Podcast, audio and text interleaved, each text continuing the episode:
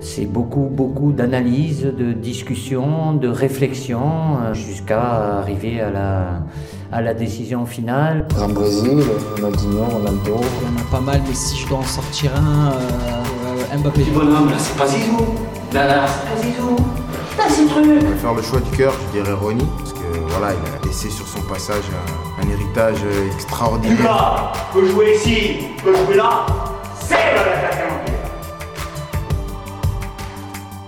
Salut à toutes et à tous, bienvenue dans ce nouvel épisode de Jeux en triangle. L'un est occupé à révolutionner le journalisme lyonnais, l'autre nous revient tout droit de Wall Street, et moi je les attendais tranquillement à ma table. Très content de vous retrouver, David et Geoffrey. Salut Arthur, salut Geoffrey. Salut vous deux. Bah écoutez, ça, en plus ça fait plaisir, ça faisait longtemps qu'on s'était pas mis autour de la table pour discuter football là, donc euh, on était impatients de se retrouver. Mmh, Avec un beau soleil à la fenêtre, toutes les conditions se réunissent pour faire un grand podcast. Le rappel classique avant de se lancer, on a besoin de vos notes, de vos partages, euh, commentaires, pouces bleus sur les plateformes de podcast et sur YouTube.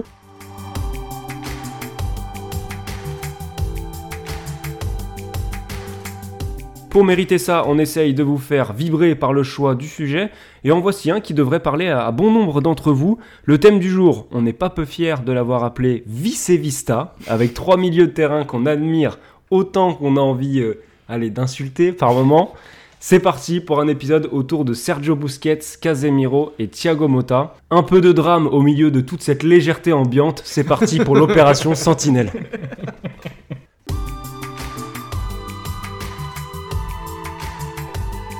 Geoffrey, à toi l'honneur pour cet échauffement.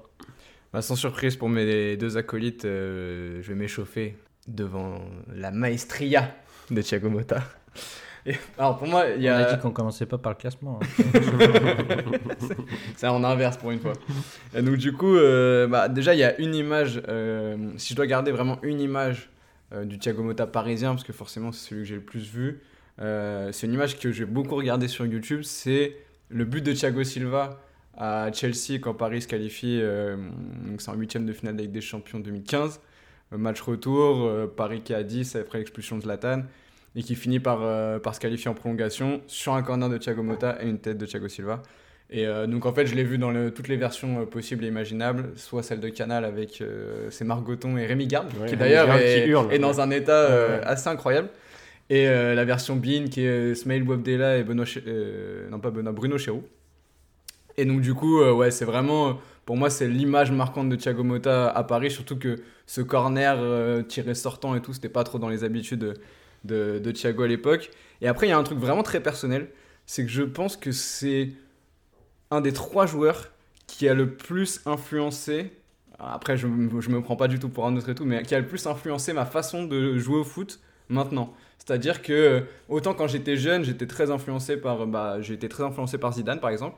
Et en fait, avec l'âge, j'ai j'ai reculé euh, sur le terrain naturellement, donc je me suis retrouvé à vouloir jouer 6 et à jouer 6, etc.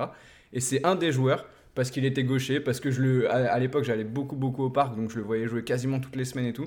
Bah, c'est un des joueurs qui m'a vraiment le plus influencé dans ma façon de voir le foot et de concevoir la façon dont moi je devais jouer. Je vois très peu de différence entre Thiago Motta et Geoffrey Sainz sur un terrain. je Merci tiens à le beaucoup. Par contre, je vois un peu David, plus dis de... pas, dis pas la même chose. hein.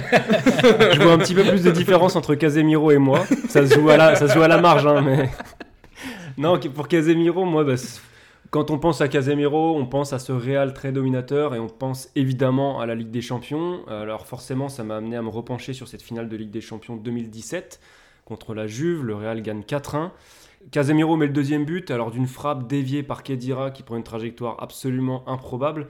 Et je trouve que c'est un bon symbole de ce qu'était ce Real euh, imbattable qui avait la réussite avec lui parce qu'il savait la, provoquer. Mais dans cette finale, voilà, Mandzukic égalise avec un, but absolument incroyable.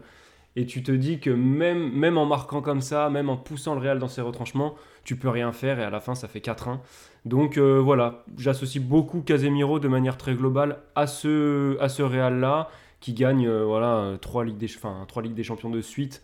Et celle-ci, c'est la deuxième, en deux, ouais, c'est la deuxième Mhm. avant celle de Ouais. 2018. Donc euh, voilà, voilà ce que, ce que m'a évoqué Casemiro. Bah, pour Sergio Busquets, c'est un peu, euh, j'ai un peu le même sentiment, c'est que c'est vraiment un, un milieu qui était dans une force collective qui, est- bah, qui a été le Barça de Pep Guardiola. Donc en termes de, d'images fortes de Busquets, j'en aurais pas à proprement parler, mais c'est plus euh, son choix de récupérer le numéro 5 euh, au Barça en guise d'hommage à Carles Puyol qui, avait pris sa retraite deux ans avant. Et je trouve que c'est en fait un geste fort dans le sens où ça, montre bien l'ADN Barça qui est intégré dans, Sergio Busquets, aussi bien bah, par, sa formation, mais aussi par le fait qu'il est un fils de ancien gardien du Barça. Et je trouve que ce, ce, choix fort et symbolique de reprendre le numéro 5 symbolise vraiment euh, ce côté barcelonais, blaugrana euh, chez Busquets. Et eh ben, on va en parler plus en détail de Busquets tout de suite dans le match. Ça fait un match, mon gars. Un match de chez match, on appelle ça. On commence donc avec le milieu de terrain espagnol de 33 ans euh, qui fait 1m89, euh, qui est évidemment formé au Barça et il a commencé en 2008 euh, chez les professionnels avec les, les Blaugrana. on peut peut-être parler du type de joueur qu'il est pour commencer. Alors, il est grand, mais il n'a pas pour autant des qualités athlétiques incroyables, Busquets. Euh, il est formé à la Masia, mais je ne trouve pas qu'il ait des qualités techniques hors normes. C'est un joueur qui est très propre, mais je ne trouve pas que ses qualités techniques soient hors normes. Donc moi, je trouve que sa principale qualité, enfin comment on peut le définir, c'est que c'est un joueur qui est très cérébral en fait, très porté sur l'anticipation, sur la lecture, sur l'intelligence de jeu. Ouais, et du coup, bah, moi, j'y verrais dans un autre côté un espèce de point négatif sur ce, sur ce profil, c'est que je trouve qu'il a un profil un peu unidimensionnel par rapport à ce qu'on pourrait avoir avec les deux autres. Il a vraiment ce rôle de sentinelle, euh, sentinelle dans un milieu à trois où c'est vraiment lui qui, qui est à la pointe basse de ce triangle et même qui arrive euh, avec la révolution du Barça, qui se met entre les deux centraux pour venir récupérer le ballon. Et ce côté, euh, du coup, ce côté unidimensionnel fait que de mon, de mon côté, je le trouve, je trouve qu'il n'est pas vraiment dans, le dépassement de fonction. Alors oui, c'est vrai qu'il est très bon euh, dans le redoublement de passes. Euh, il a une qualité par, pour euh, éliminer l'adversaire avec ses, crochets derrière la jambe ou faire je vais à gauche, je vais à droite pour mettre le tournier à l'adversaire. Mais pour moi, il a ce côté un peu trop sentinelle, sentinelle numéro 6, pur et dur. Ah, là où je suis d'accord avec toi, c'est que beaucoup, techniquement, il a vraiment cette qualité pour euh, garder la balle en toute situation. Je trouve qu'il est très très fort pour sortir d'un pressing adverse. Euh, et c'est là où pour le coup, je trouve qu'il y a un peu l'identité Masia, c'est euh, le pied toujours près du ballon, la capacité de faire des râteaux, roulettes, toutes les surfaces du pied, il les maîtrise.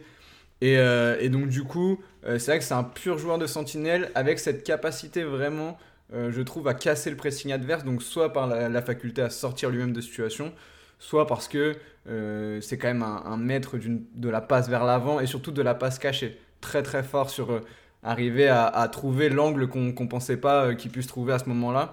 Et donc pour trouver des joueurs entre les lignes, c'est je trouve un, des meilleurs qu'on ait eu, même si bah, on parlera de Mota plus tard. Voilà, pour moi il y a, vraiment un peu une filiation entre les deux sur vraiment cet aspect-là. Alors je, tu parles de, des passes, je me suis amusé à regarder un petit peu les statistiques à, comparer avec les, avec les deux autres, les statistiques de passes. Euh, c'est lui qui a le pourcentage le plus élevé de passes réussies parmi les, trois joueurs. Par contre, il fait moins de longs ballons que les autres, il y a beaucoup moins de transversales. Et surtout, il a jamais en Liga depuis. Alors, je me suis renseigné sur le site WhoScored qui analyse depuis la saison 2009-2010. Donc, depuis cette saison-là, il n'y a jamais une saison de Liga où il a atteint la moyenne ne serait-ce que d'une passe clé par match. C'est-à-dire que tu es, souvent à 0,7, 0,8.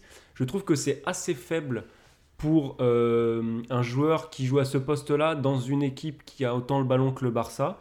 Moi, c'est quelque chose qui m'a un petit peu surpris.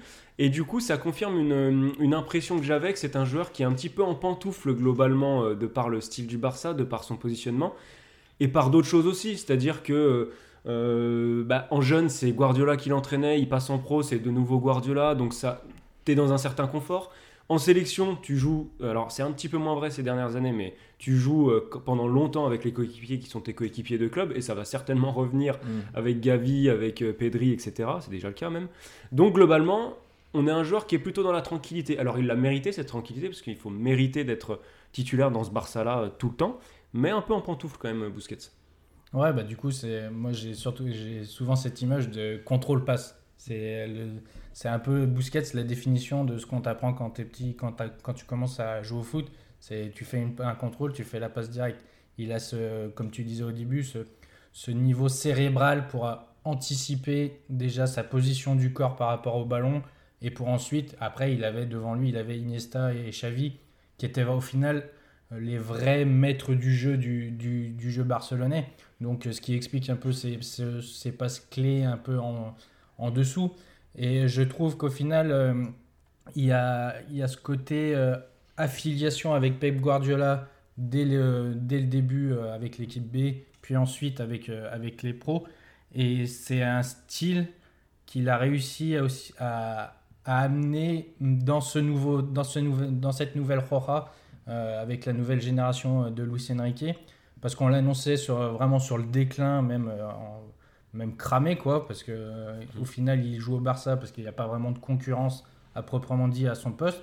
Et au final, à, à l'Euro 2020 et même pendant, pendant la Ligue des Nations, on a vu l'importance que Mhm. pouvait avoir Busquets, même en étant dans un joueur entre guillemets de l'ombre, dans ce rôle de leadership et de, et de maître, euh, de maître de le- du jeu offensif euh, espagnol. quoi. Faut quand même rappeler qui a gagné la Ligue des Nations.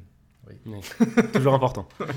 Non, mais euh, ah, je, suis, je suis totalement d'accord avec toi. C'est-à-dire que, euh, en effet, on l'annonçait vraiment cramé. Et en fait, je trouve que ça montre un petit peu euh, aussi ce qu'est Busquets dans le sens où c'est un joueur qui, mine de rien, a besoin d'un collectif fort autour de lui. Et on sent que l'Espagne, c'est un collectif qui s'est très bien construit. Luis Enrique a bien bâti son affaire.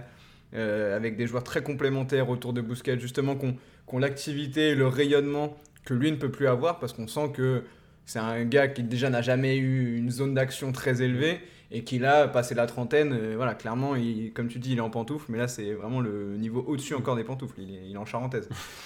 et donc du coup, euh, du coup, ouais, je trouve que c'est vraiment intéressant ce qui s'est passé avec l'Espagne parce que bah, on a vu que ce Busquets-là, mis encore dans les bonnes conditions, bah, ça restait un très fort joueur, un joueur qui te euh, cornaque une équipe comme peu de, comme peu de joueurs vraiment.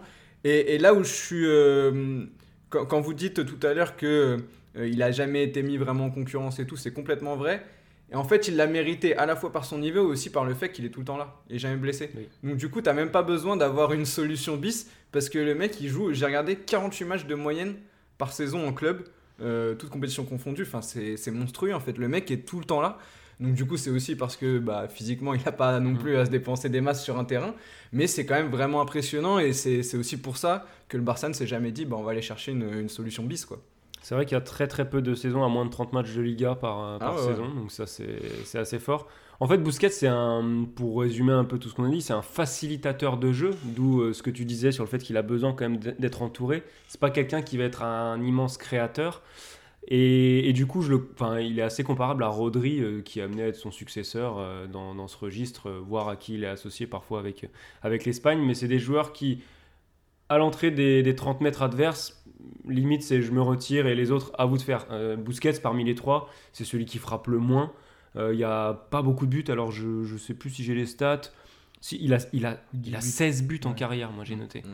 16 buts en carrière, 2 avec, enfin, en club, 2 avec l'Espagne, et 42 passes décisives sur 665 matchs. C'est quand même très, enfin, c'est, très faible. Euh, si on regarde le chiffre comme ça, après il faut le remettre en, perspective, mais c'est pas, pas très élevé. Quoi. Ouais, ça rejoint un peu ce côté unidimensionnel et aussi ce côté euh, de pente descendante avec ce Barça qui est aussi sur, qui est sur le déclin. Je trouve que les difficultés qu'il y a eu au Barça ces dernières années ont un peu fait ressortir, pas les lacunes de Busquets, mais euh, comme tu le disais Geoffrey, ça n'a jamais été euh, un mec qui va faire euh, 9 secondes au 100 mètres. Et sa lenteur, qui, est, qui, qui existe depuis ses débuts, se retrouve beaucoup plus mise en avant avec un bloc, beaucoup, un bloc du Barça beaucoup plus étiré et euh, il est moins dans, dans cette zone de confort où il y a quelqu'un à côté de lui qui peut faire, euh, qui peut faire le, qui peut compenser. Euh, de Jong, euh, bah, on attendait que De Jong soit un peu ce nouveau, ce nouveau Xavi et il est plus dans un rôle de box to box que par rapport à, par, rapport à Xavi. Et euh, du coup, je, trouve que c'est des défauts qui ressortent. On l'a vu, bah, on l'avait vu pour le Classico, le match aller. Euh, il, perd il, est, mis sous pression et en finale, il n'a pas de solution autour de lui parce que c'est vraiment tout élargi. Il perd le ballon et derrière, Vinicius euh, va ouvrir le score. Et du coup, voilà, ça, fait ressortir un peu ce côté unidimensionnel. Ouais, et puis tout à l'heure, tu parlais de, de sa filiation avec euh, euh, le fait d'avoir repris le numéro 5 et tout. Je trouve que c'est aussi, euh, il y a aussi une filiation dans le sens où c'est la caution bad boy du Barça. Euh, Il y a toujours eu un petit peu ce joueur, même dans les équipes les plus flamboyantes du Barça, toujours eu un peu ces joueurs truqueurs, simulateurs, les petits coups dans le dos qu'il faut avoir dans une équipe, hein, on le sait tous. On les déteste quand c'est l'adversaire, on les adore quand ils sont dans notre équipe. Euh, bah voilà, je pense à Puyol, je pense à même à Daniel Alves ou à Luis Suarez, ce, ce type de profil-là qu'a eu le Barça. Et Busquets, pour le coup, c'est vraiment ce profil-là. Euh, bah D'ailleurs, il y a une histoire avec Thiago Motta, on en parlera peut-être euh, quand on parlera de Motta. Mais, mais donc voilà, je trouve que c'est aussi cette, cette caution-là. Et c'est intéressant d'avoir ce profil de joueur parce que c'est voilà, des joueurs qui vont te donner un ton, qui vont impressionner l'adversaire, qui vont aussi mettre ses coéquipiers dans, dans, dans le bon sens et dans, le bon, euh, dans la bonne énergie, le bon, la bonne envie dans des matchs importants. Donc, euh, donc voilà, c'est aussi un joueur qui a mine de rien un, un vrai leadership et on le voit parce qu'il est capitaine maintenant avec l'Espagne. Donc, euh, donc voilà, c'est un joueur qui a aussi cette âme de leader. 150 pour aller dans ton sens, 159 cartons jaunes Busquets en carrière, c'est assez loin devant Casemiro qui est à 125 et, en- et de Mota qui est à 127. Donc euh, voilà, ça rejoint bien ce que tu dis. Et on a quand même tous cette image de Busquets, je sais plus quel match c'était, cette image de Busquets qui est au sol et qui, euh, Ouais, et qui ouvre ses mains et regarde entre ses doigts euh, pour voir si l'arbitre avait vu. Bon bref, on va, si on est bon, messieurs, on va pouvoir enchaîner avec euh, Casemiro.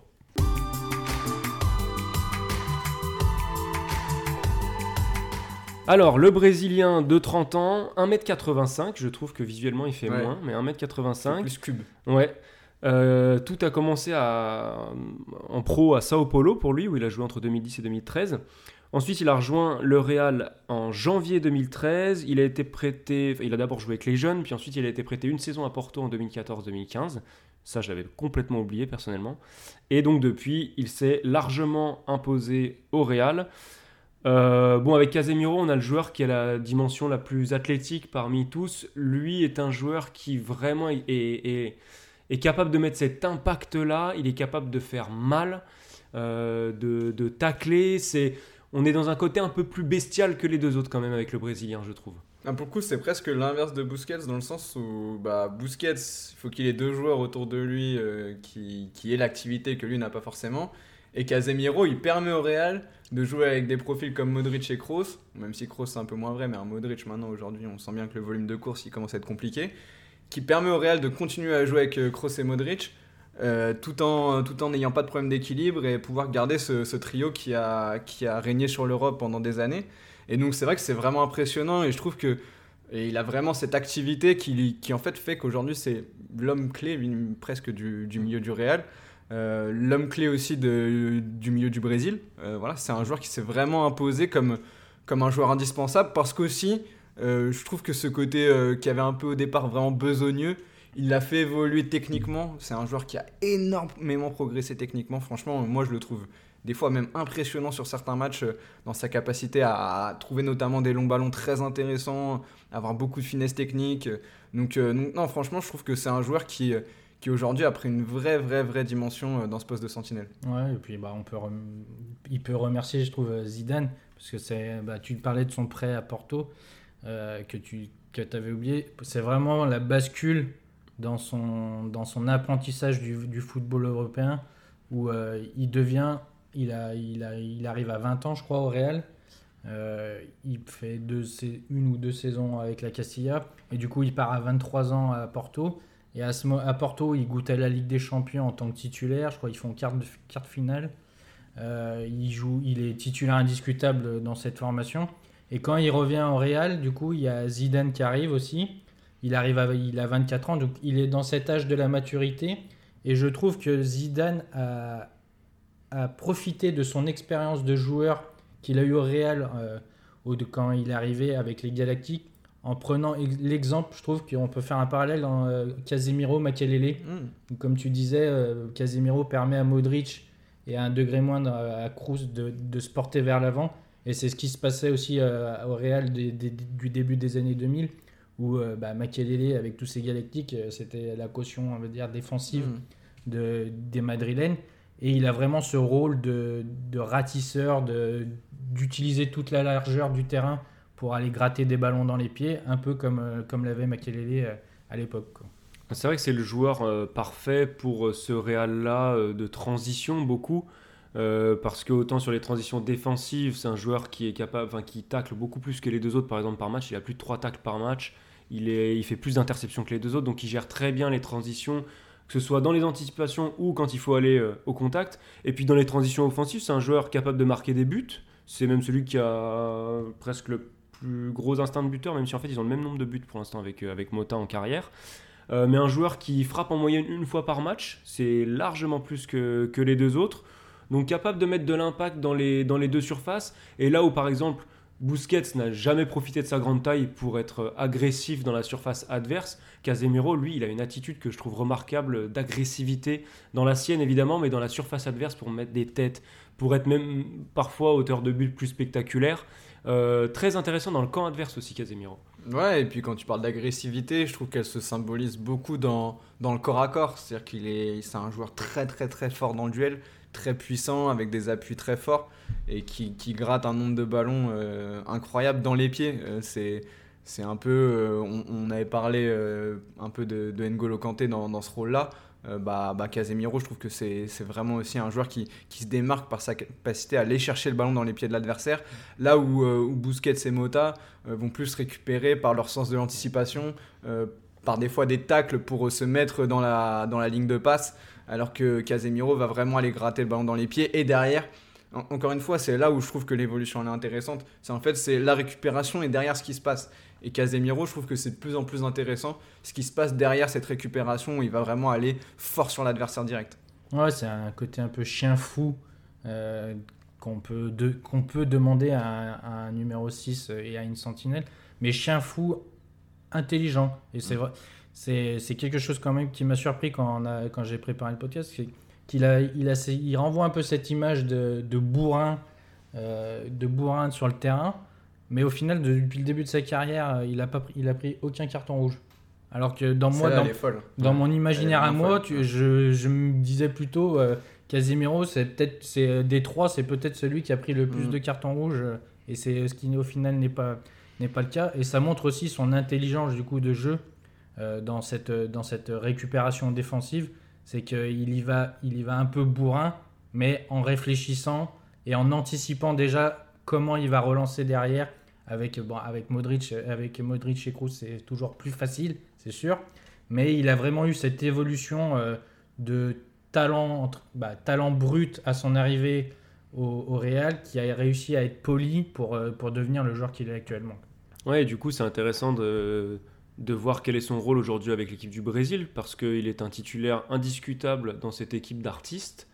Euh, il est le vice-capitaine derrière Thiago Silva. À la base, si vous le prenez comme ça, c'est pas forcément le prototype du milieu de terrain brésilien, euh, ou du moins du milieu de terrain qui va être titulaire avec la Seleção.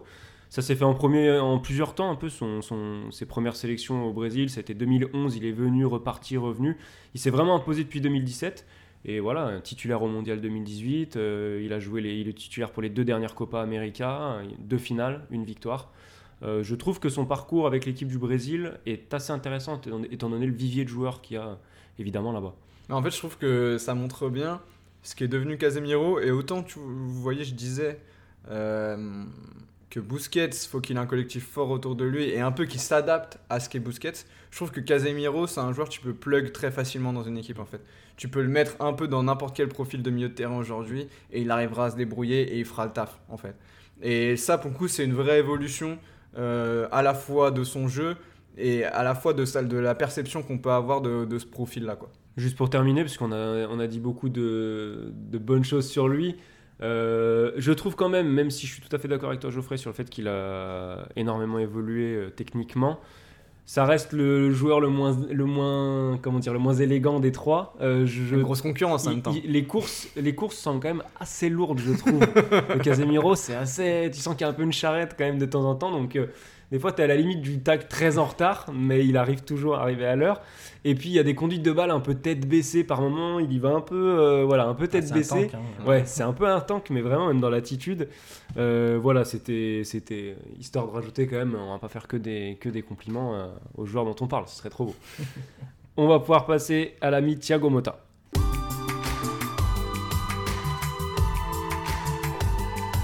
Alors Thiago Motta, euh, l'italien, le brésilo-italien, 1m87, 39 ans. Euh, il est retraité depuis 2018. Son parcours, eh ben, Barça entre 99 et 2007. Euh, il joue à partir de, de 2001 avec les pros. Une petite pige à, l'Atlético la saison 2017, euh, la de- 2007-2008, pardon. Le Genoa pour une saison encore, euh, celle d'après. L'Inter pour 3 ans entre 2012, 2009 et 2012, je vais y arriver. Et puis le PSG entre 2012 et 2018. Et il est maintenant entraîneur de Spezia Calcio, euh, du côté de la Serie A, notre ami Thiago Motta. Bah, c'est en fait, on va commencer par là, c'est représentatif du joueur qu'il était, extrêmement intelligent. Il y, a- il y a plein de choses à, à dire sur lui, mais l'élégance, l'intelligence et le, le contrôle du tempo, voilà. Vas-y, vas-y. Lâche-toi, t'as 10 Non, minutes, bah- t'as 10 minutes, Geoffrey. Ouais, mais Je fais, je fais la partie tout seul du coup. ouais, bah, je suis, euh, je suis d'accord. Euh, clairement, il y a, il y a tout ça chez Thiago Motta. Et en plus, pour avoir, euh, pour avoir eu la chance d'aller un peu au parc à cette époque-là, même parfois de bosser sur le PSG et tout, c'est un joueur élégant sur le terrain et en dehors.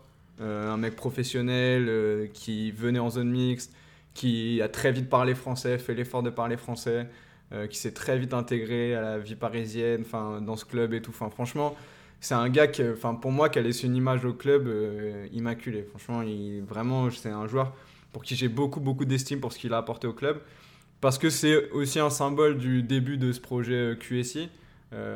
Il arrive pas le premier été, il arrive le premier hiver en fait, à la mi-saison avec Alex et Maxwell. Pour moi, c'est vraiment au final, c'est presque le mercato qui va complètement changer le PSG. Alors que l'été d'avant, tu fais ramener Pastore, Matuidi, Sissoko et autres.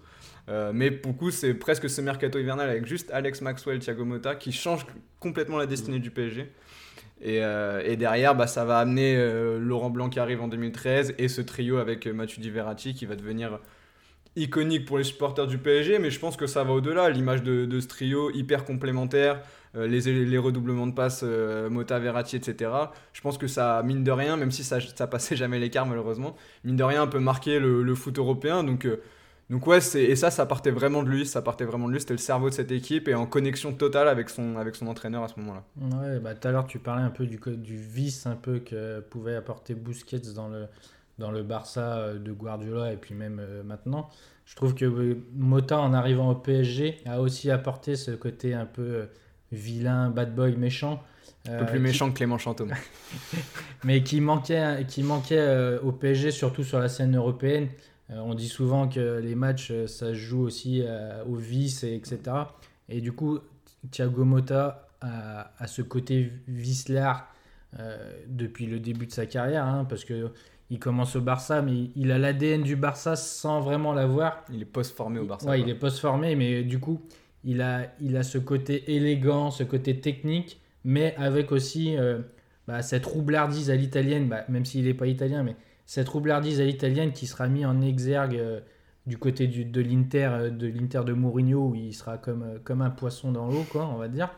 Et je trouve que ouais, c'est- ce- ce- cette, roublardise, cette roublardise a, a apporté beaucoup au PSG sur la scène européenne.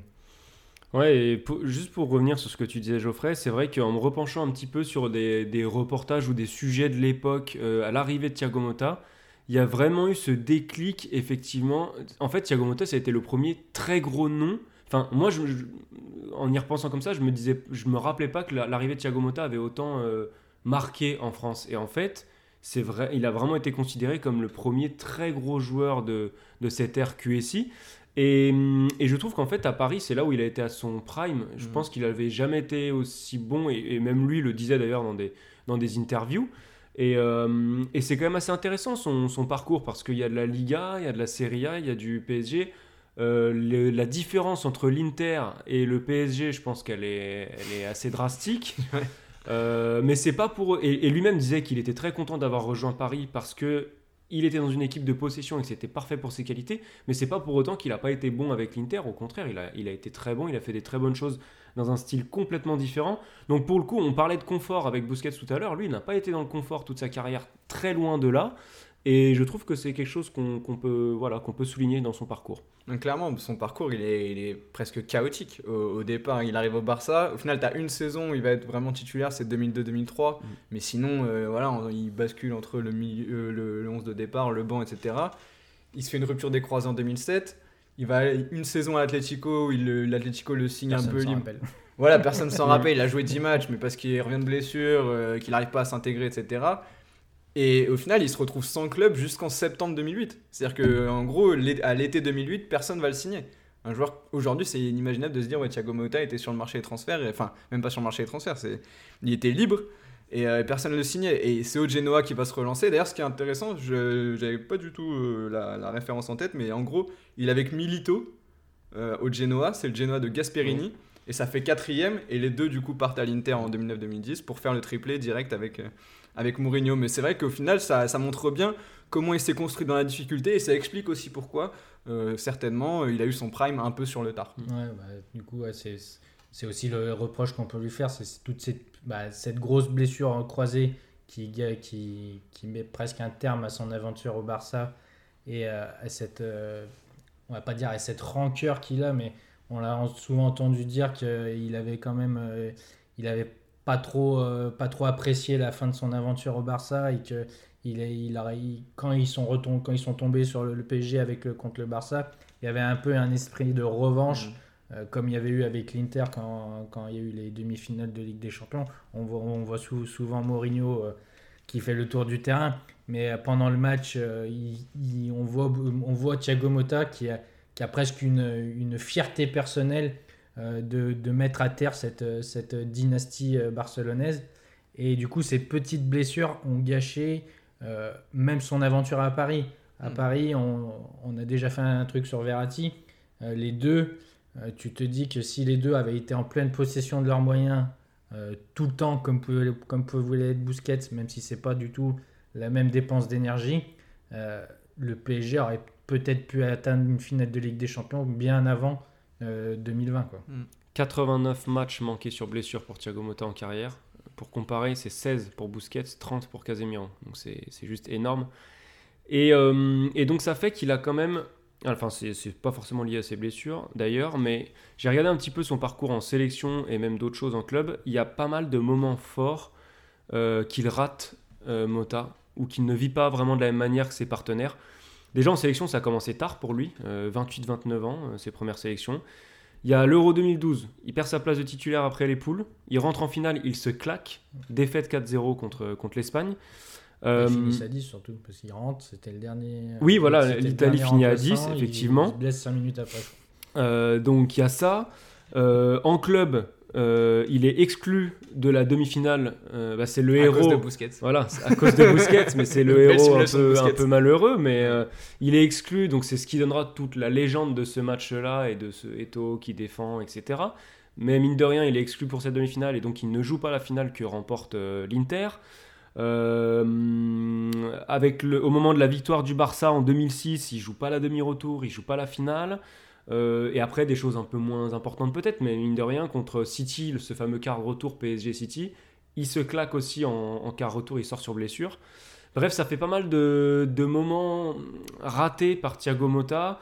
Et, et j'imagine qu'il y a une frustration pour lui en sélection quand même, mais il a souffert en fait d'un pays qui est maître en la matière. Enfin, dans, ce genre de profil, je pense que l'Italie, euh, Mm. c'est le pays qui a le, le plus grand vivier. Enfin, Mont- euh, il était quand même en concurrence. Si on défile un peu les années avec Pirlo, Montolivo, De Rossi, Verratti. Bon, après en 2016, on lui a préféré Giaccherini et Parolo. C'est peut-être un peu moins flamboyant. Moins de respect là quand même. Mais il y a quand même beaucoup, beaucoup de noms dans ce profil-là. Il en a certainement souffert. Ouais, et puis bah, on, on parlait de ce carton rouge à, à Barcelone. En fait, bah, déjà, Mota, c'est 13 cartons rouges en carrière. Donc c'est c'est beaucoup. Et euh, en fait, je trouve que c'est là la différence entre Busquets et Mota. C'est que Mota, il est un peu plus émotif que Busquets. Et donc, du coup, il, il va pas toujours réussir à le faire en scred en fait. Et, et il se fait pas mal prendre. Et ouais, tu le sens beaucoup plus touché par ses émotions euh, sur le terrain, beaucoup plus à vif. Et, euh, et donc, du coup, c'est là où je trouve que Busquets, c'est un vrai truand. Euh, Mota, il, il a un petit côté euh, très humain en fait dans sa, dans sa roublardise, on va dire. Alors que Busquets- italien. Ouais, très italien, exactement. Alors que Busquets, c'est un peu plus robotique. Et, euh, et après, juste pour. euh, parce que finalement, on n'a pas trop parlé du, du footballeur, Oui, oui. footballeur en soi. Euh, pour moi, la vraie différence et la vraie force par rapport aux deux autres, c'est déjà. On a parlé de la capacité de jeu sous pression sur Busquets, mais alors Mota pour moi c'est le meilleur. Le- J'ai jamais vu ça. Enfin, la tranquillité de, de Mota avec le ballon dans n'importe quelle zone du terrain. Dans un style encore différent de Verratti, qui est vraiment dans la prise de risque absolue, Verratti. Euh, Mota, c'est en fait, t'as même pas l'impression qu'il prend un risque, t'as l'impression qu'il Oui. a tout vu avant tout le monde, une sérénité incroyable. Enfin, franchement, c'est c'est dingue. Il peut te faire des compiles de juste de comment il ressort le ballon. C'est le seul mec, je peux regarder 15 minutes, regarder, euh, faire Mm. des passes à 30 mètres de son propre but, tellement c'est incroyable. Et euh, quand on parlait tout à l'heure de la passe qui casse les lignes, pour le coup, la grande force du PSG de Laurent Blanc, c'était la connexion Mota-Zlatan en fait. Et donc cette capacité à trouver soit par-dessus, soit dans les pieds, parce que Zlatan décrochait beaucoup, à trouver cette passe-là de 30-40 mètres, des fois ça cassait deux lignes. Franchement, c'est vraiment là aussi très très très très fort. Ouais, et puis du coup, au final, je trouve que euh, Mota, c'est un peu un mix entre la capacité de projection que peut avoir un Casemiro. Mm. Ah, ce qui marquait pas mal au final, Ouais. même dans le jeu.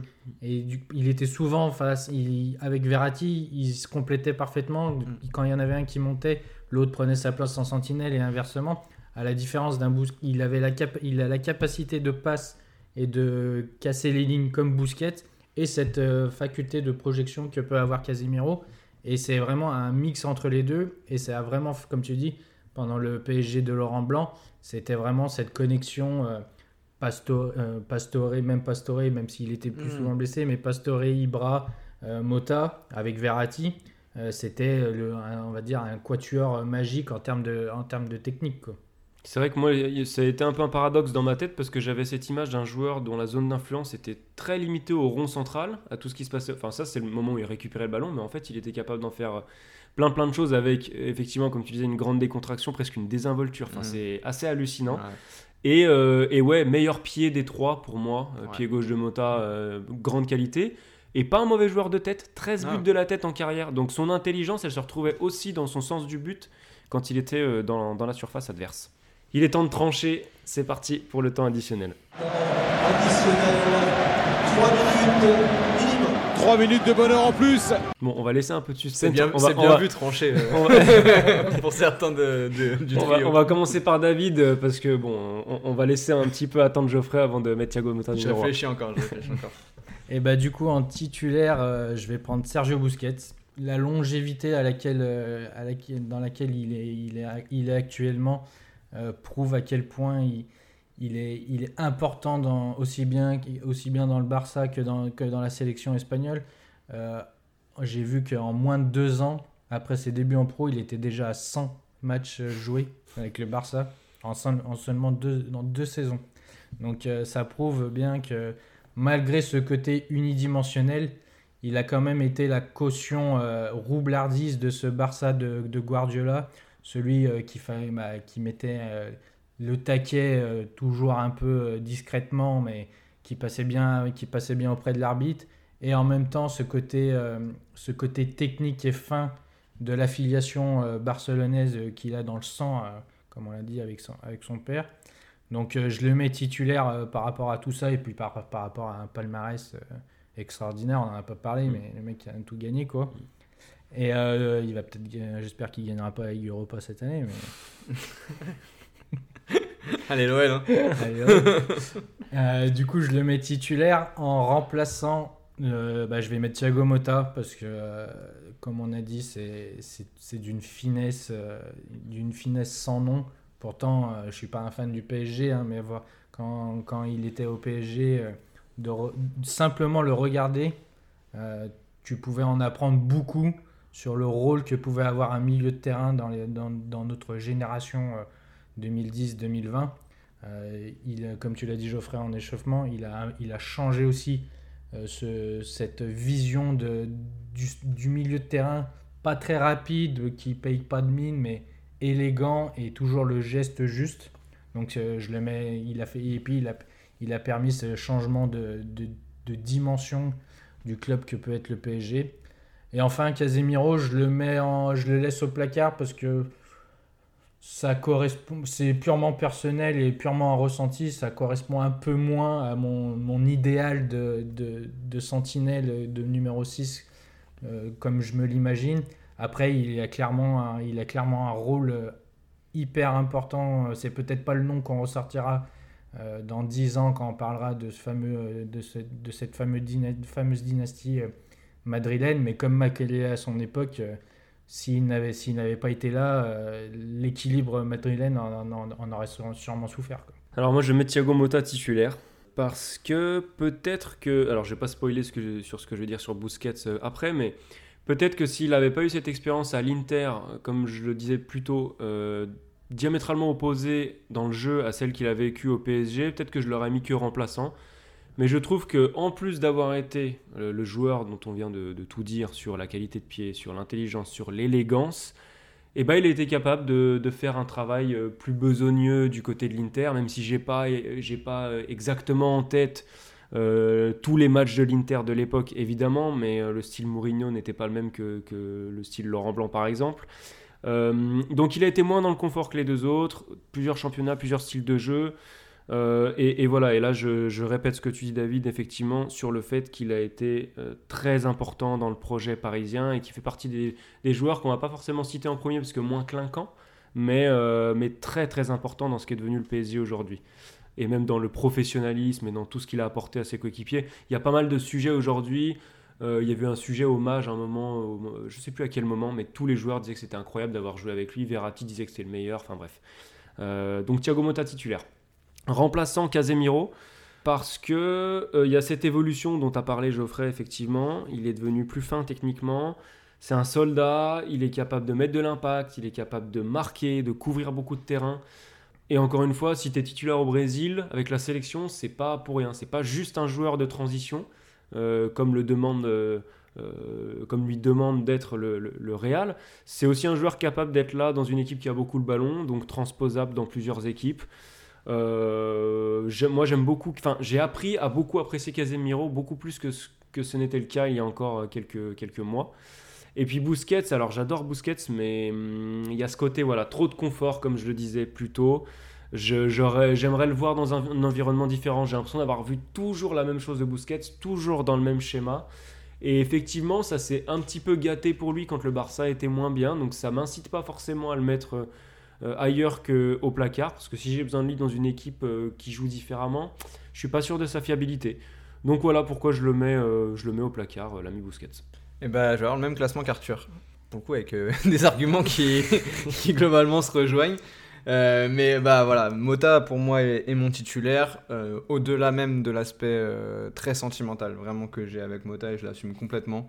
Euh, c'est un joueur qui m'a marqué très fortement, euh, comme peu de joueurs dans, dans, ma, dans ma vie de suiveur de foot. Euh, c'est mine de rien un winner, il a énormément gagné, 8 titres de champion, 11 coupes nationales. Euh, il y a deux Ligues des Champions, même si je suis pas vraiment si on lui compte celle avec le Barça, mais bon. Au il, moins, a, lui- il a joué, euh, bah, juste il joue pas en demi en finale, mais il joue Ouais, avant. voilà. Ouais, je sais pas.